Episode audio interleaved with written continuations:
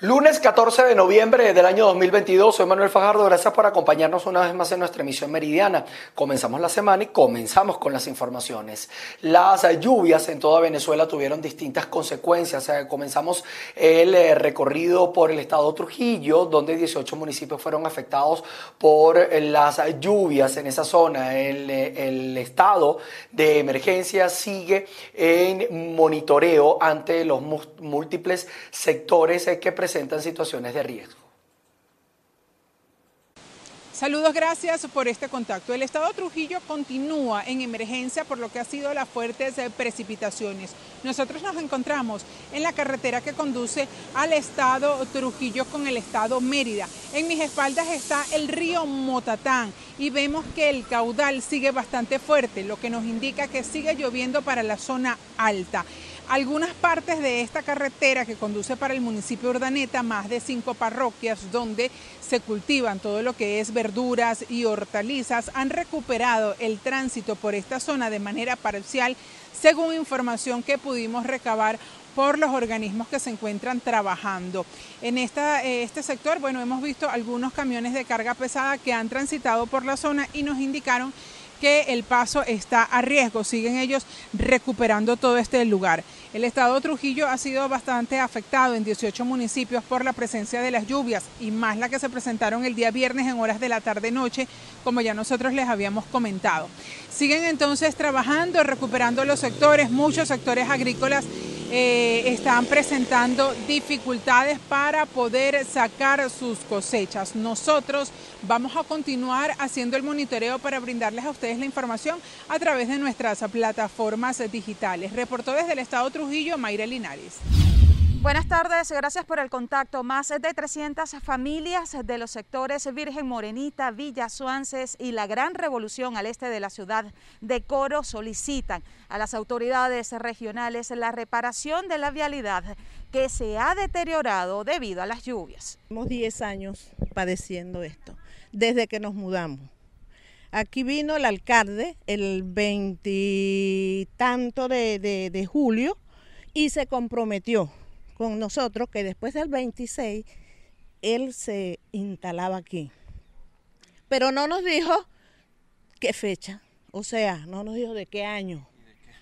Entonces todavía lo estamos esperando, le estamos haciendo un llamado, porque este desastre lo hicieron los ingenieros municipales. Mire, eso es una desidia.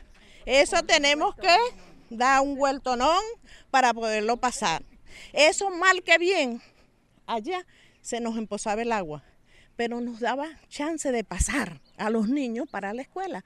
Desde que el alcalde tuvo esa idea de venir a hacer esto, esto fue un desastre. Y eso que esto fue por la aplicación esa BEAC que, que, que, que la pusieron y ellos, y ellos vinieron y se lo encargaron al alcalde. O sea que se lo encargaron a una persona que no sirvió para nada. ¿Cuántas familias viven en esta zona? ¿Maneja alguna cifra?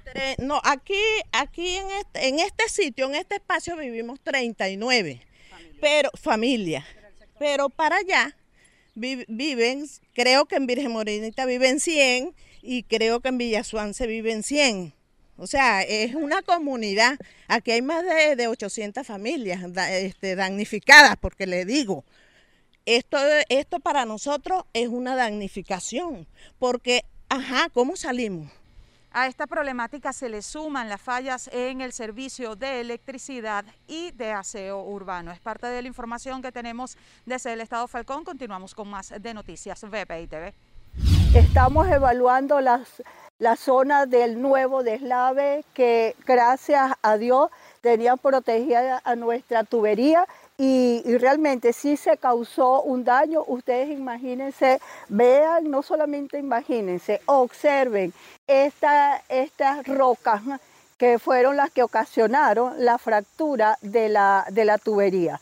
Pero no obstante, Guanare, esta, esta fractura y estos daños son mucho menores en relación al deslave anterior, pero fíjense a nivel de la naturaleza, todos estos últimos cinco días ha estado lloviendo fuertemente eh, en, esta, en esta zona de, los hierros y la cantidad y la cantidad de, material, de material granular. Ustedes ven el, tamaño de las rocas dentro del cual se ha, se ha causado este deslave. No obstante, también tenemos que evaluar la zona donde está nuestra válvula para ver la, magnitud de los daños que con el favor de Dios esperamos que sean menores. Así está la situación de las lluvias. Vamos a pasar a otras informaciones. Este lunes se cumplen 500 días de la detención del defensor de derechos humanos y director de Fundarredes. Estamos hablando de Javier Tarazonas. Distintas organizaciones no gubernamentales se insisten en que su detención fue presuntamente arbitraria. Sí, gracias por el contacto. Se cumplen 500 días de la detención del director general de Fundarredes y defensor de los derechos humanos Javier Tarazona. Por esta razón se realiza una rueda de prensa aquí en la ciudad de Caracas.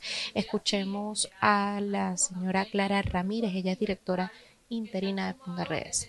Uno, a visibilizar y hacer llamados de alerta y exigir la libertad de Javier Tarazona, quien por años lo que ha hecho es denunciar las arbitrariedades y las violaciones de derechos humanos en la frontera colombo-venezolana y en todos los estados fronterizos del país. Javier eh, hoy cumple 500 días de detención arbitraria y de privación ilegítima de libertad, la cual se configuró el 2 de julio del 2021 en Coro, Estado Falcón, cuando por decimasegunda vez estaba denunciando actos de hostigamiento y actos de amenaza en su contra por parte de funcionarios del SEBIN y por parte de funcionarios de la FAES, quienes le abordaron de manera violenta desde la noche del primero de julio en Coro, cuando se encontraba realizando actividades propias de la defensa y promoción de derechos humanos.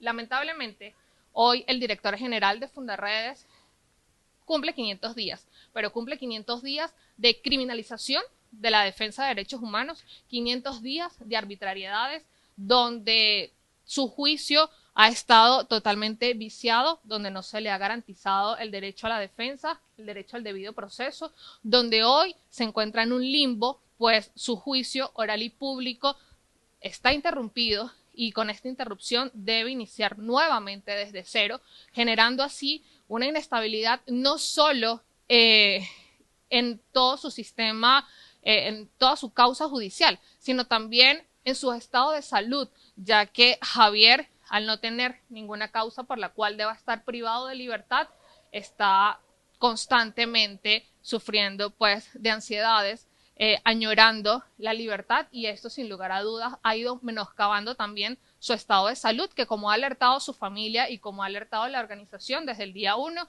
Javier Tarazona es un paciente con enfermedades que le fueron diagnosticadas previa a su detención y que sin lugar a dudas esta detención arbitraria, esta privación ilegítima de libertad, lo único que han hecho es ir deteriorando su estado de salud. Por eso, diferentes organismos de protección de derechos humanos a nivel internacional se han pronunciado sobre el caso de Javier. La misión de determinación de hechos lo ha tenido presente en la presentación de sus informes orales y en sus informes escritos y también recientemente la Comisión Interamericana de Derechos Humanos ha hecho una modificación a sus medidas cautelares, incluso señalando que están dispuestos a realizar una visita in loco en Venezuela para verificar su estado de salud y verificar cuál es la condición de Javier Tarazona dentro del helicoide.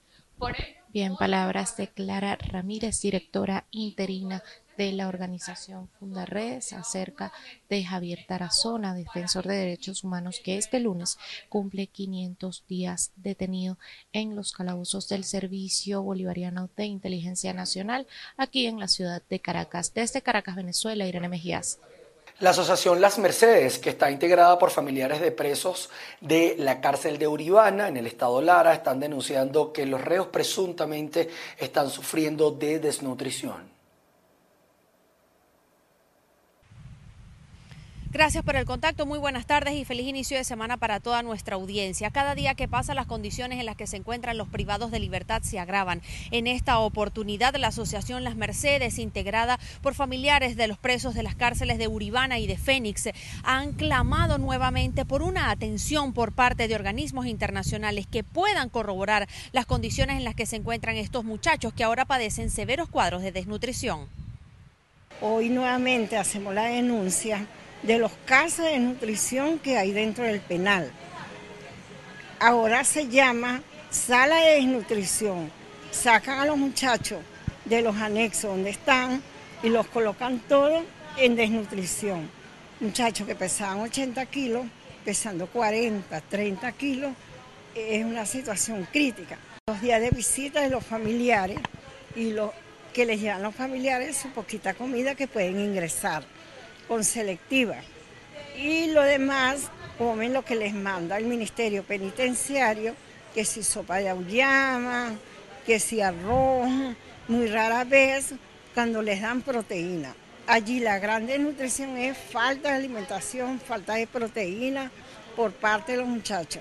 La Cruz Roja siempre les está enviando alimentos proteicos como lactobisoid, como barras alimenticias, y eso es lo que está contribuyendo a un poquito. Y eso trae la secuela de la tuberculosis, que hay una gran cantidad de muchachos con tuberculosis. Hay muchachos, hay dos enfermos de VIH, la, hace 15 días murió la señora Hilda, que era una señora con diabetes, no, este, no tenía familiares aquí en el estado Lara, era foránea del estado Miranda y murió a la merced del estado sin medicamentos, sin alimentos en, en el hospital porque no tenía familiar que la visitara. Lamentablemente el Ministerio de Asuntos Penitenciarios está consciente de todas y cada una de las situaciones que se viven dentro de las cárceles venezolanas y no ha hecho nada por solucionarlo. Las únicas veces en las que los privados de libertad han recibido algunos beneficios que por ley les corresponde, beneficios tales como mejoras en las comidas, servicios médicos, condiciones dignas para que ellos puedan estar, ha sido cuando ha tocado visitas de organismos internacionales como las Naciones Unidas que visitó el Estado Lara en el 2010 y pudo corroborar y conocer de cerca cuál es la situación que se vive en la cárcel de Uribana, que es muy similar a la de otros centros penitenciarios de Venezuela. Desde Barquisimeto, en el estado Lara, reportó para ustedes Andreina Ramos. A propósito de conmemorarse este 14 de noviembre el Día Mundial de la Diabetes, pacientes con esta patología en San Juan de los Morros, en el estado Guárico, aseguran que uno de los principales obstáculos para poder enfrentar esta enfermedad es el alto costo de sus medicamentos. En el marco del Día Mundial de la Diabetes, pacientes y médicos especialistas indican que una de las principales razones que afecta esta patología es la escasez de medicamento y además el alto costo. Por ejemplo, los que son de primera línea, como lo es la metformina, la glibenclamida, este tipo de hipoglicemiantes oscilan en lo que es la farmacia, dependiendo de obviamente la cantidad de comprimidos, como tiene que ser mínimo por un mes y generalmente es dos veces al día o una vez al día. Estos medicamentos oscilan entre 70 y 80 bolívares, nada más 28 comprimidos. Igualmente, hay otros fármacos que están bastante de auge para lo que es la parte de la diabetes, como los inhibidores del DPP4, como por ejemplo la citaglictina, que ya el costo sí es bastante, bastante elevado, aproximadamente cada este blister, porque viene por blister, más de 30 dólares en adelante. Lo más difícil para uno como paciente es adquirir esas medicinas en la farmacia debido al costo que, que éstas tienen. Pues sabemos que de qué vivimos nosotros, por lo menos yo soy educador, de un sueldo, de una pensión que no alcanza absolutamente para nada y los costos de los medicamentos son, son bastante altos. Esta oportunidad que nos da el anticanceroso hoy de darnos las medicinas de manera gratuita es algo que favorece mucho en nuestra economía. Los instrumentos que, se conseguían a través del Seguro Social, a través de los hospitales, ya no los hay porque son de material importado y ha sido muy difícil. Estos testimonios los obtuvimos a través de una jornada gratuita de entrega de medicamentos efectuada por la Sociedad Anticancerosa en San Juan de los Morros, capital de esta zona llanera del país, donde además fueron atendidos más de 50 pacientes con diabetes. En Guárico, Venezuela, Jorge González.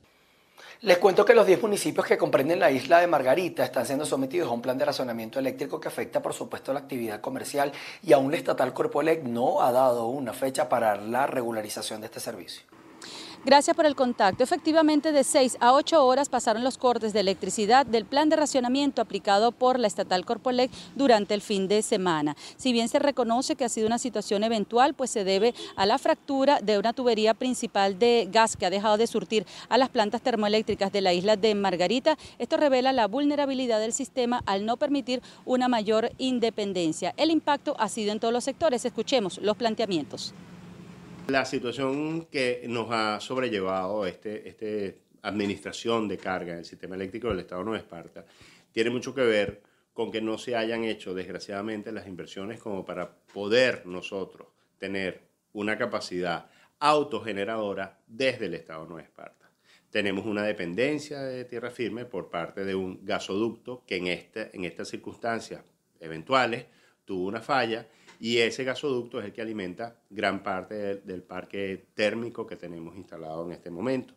Por otra parte, tenemos un cable submarino que afortunadamente ha podido paliar la situación de aquellos circuitos que no se han sacado de servicio de forma tal de poder tener esa alternancia. Sin embargo, la incomodidad que se sucede producto de que gran parte de la capacidad generadora que tenemos en la isla ha llevado a racionamientos de 8 horas y en circuitos de, alta, de alto consumo ha llegado inclusive a 10 y 12 horas de paralización.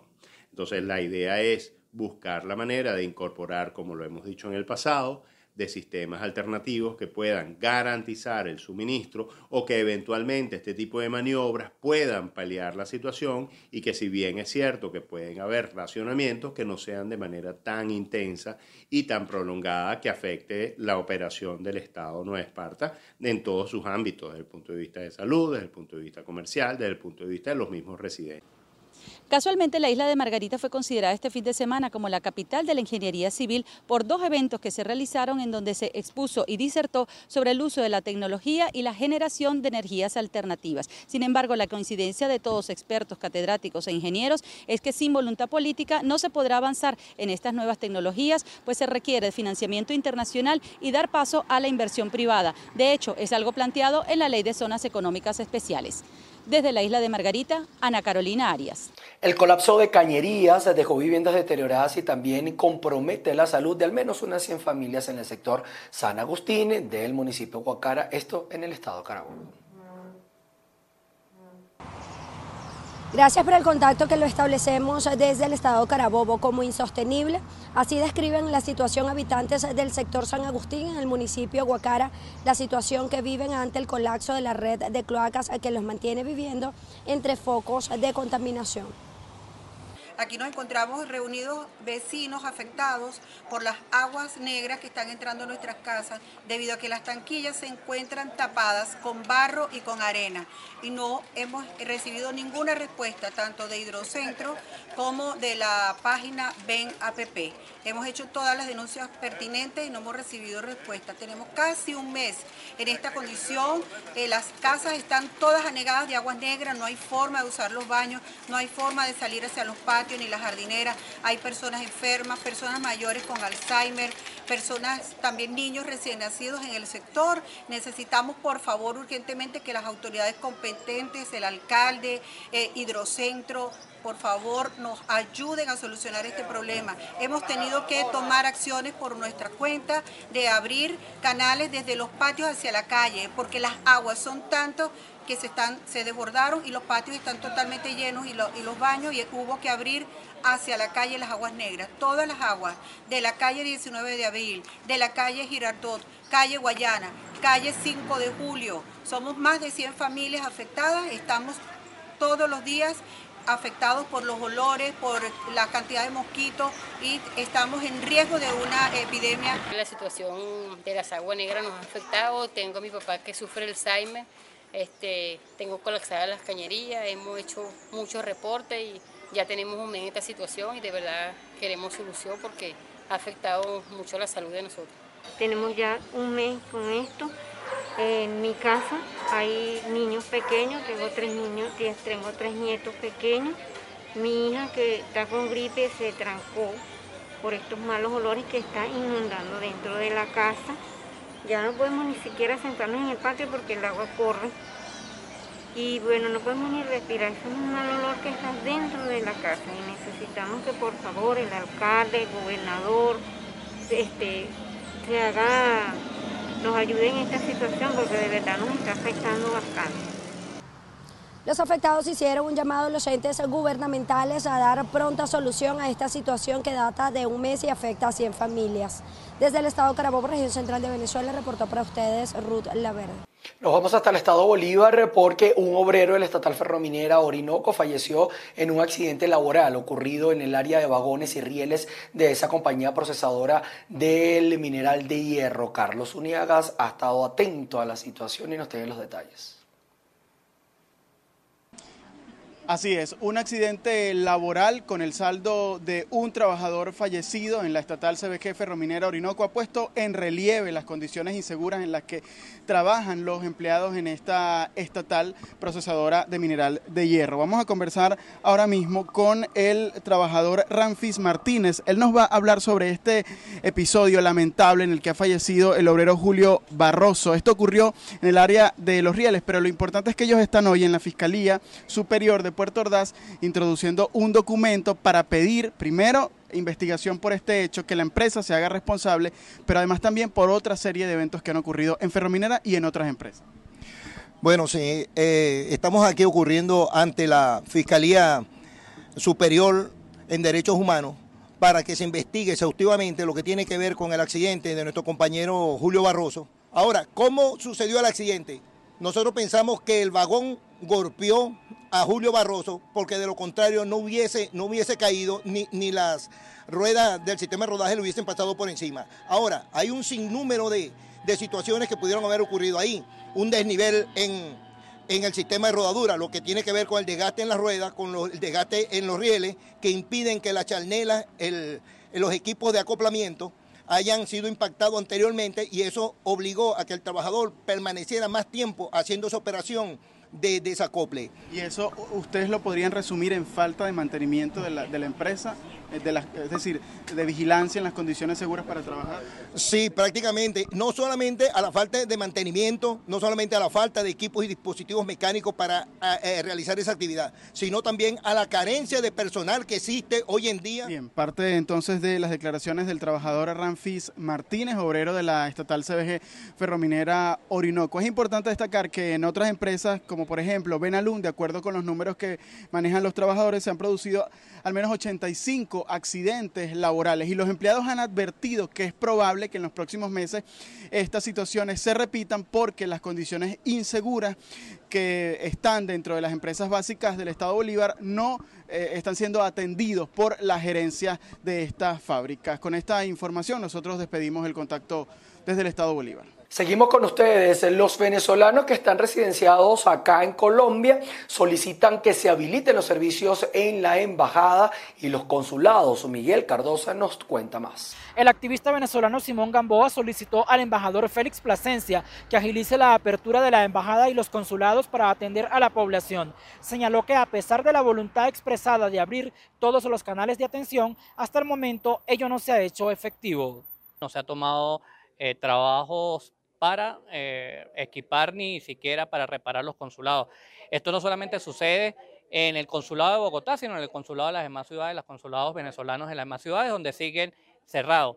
Eh, esto nos preocupa porque, bueno, nosotros, la diáspora venezolana que está aquí en Colombia, nosotros vimos con buenos ojos lo que es todo el tema de la reapertura de la frontera, de las relaciones nuevamente consulares, Comentó que se necesitan las sedes diplomáticas abiertas para diligenciar temas de nacionalidad, derecho a votar en las próximas elecciones, entre otros asuntos inherentes a la identificación y trámites propios de los migrantes o retornados. Gamboa considera importante que, además de garantizar los servicios, el representante diplomático venezolano se reúna con organizaciones de base, ONGs y la cooperación internacional que ha brindado atención a quienes han llegado a territorio colombiano. Y que también se reúna con todas las institucionalidades colombianas, con las alcaldías, con toda la cooperación internacional, que conoce de causa todas las necesidades que han tenido los venezolanos aquí y que han sido ellos principalmente los que han atendido todas estas inquietudes de los venezolanos.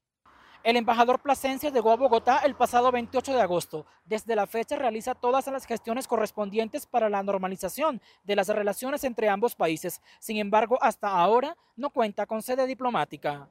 En Bogotá, Miguel Cardosa, BPI TV. Pasamos a Indonesia, donde el presidente de los Estados Unidos, Joe Biden, se reunió con su homólogo chino, Xi Jinping, y rechazaron el uso de las armas nucleares en la guerra entre Rusia y Ucrania. Además, durante el encuentro de unas tres horas que duró esto en Bali, en el marco de la cumbre del G20, ambos líderes mundiales abordaron la situación con Taiwán, también el tema de los derechos humanos en Xinjiang y Hong Kong. Ya nos vamos hasta México, donde miles de personas protestaron en contra del proyecto de reforma del órgano electoral, esto impulsado por el presidente Andrés Manuel López Obrador. Miles de personas, en su mayoría opositores, marcharon este domingo en las calles de Ciudad de México y otras ciudades del país en defensa del Instituto Nacional Electoral INE y contra la polémica reforma electoral que impulsa el presidente Andrés Manuel López Obrador.